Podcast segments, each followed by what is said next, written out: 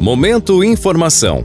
Casos de dengue no Brasil crescem 43,9% em 2022, segundo o Ministério da Saúde. O número de casos de dengue no Brasil cresceu 43,9%, segundo dados do Ministério da Saúde em 2022. Foram 161.605 notificações de prováveis infectados, com uma incidência de 75,8 por 100 mil habitantes. A coordenadora do Infodengue da Fundação Oswaldo Cruz, Fiocruz, Cláudia Codesso, avalia que o cenário é de atenção. No ano passado, a gente estava em baixa atividade da dengue, então o aumento em si não seria tanto. Mas se a gente compara o histórico de várias temporadas de dengue, a gente vê que se aproxima dos altos índices de 2016 e 2020, afirmou.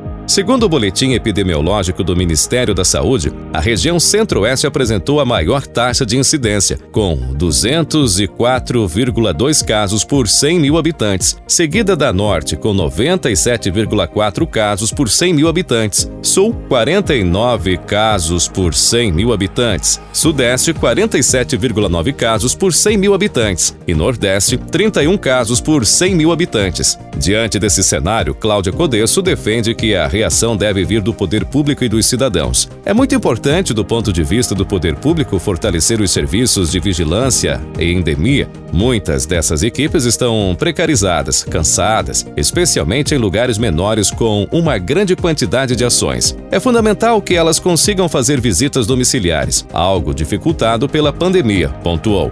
Já a população precisa relembrar o cuidado básico de esvaziar pontos de água parada, como vasos e plantas, caixas d'água e piscinas. Até o dia 12 de março, o país registrou 154 casos graves de dengue e 1.504 com sinais de alarme. Sintomas como dor abdominal intensa, vômitos persistentes e sangramentos na gengiva, que indicam um quadro grave.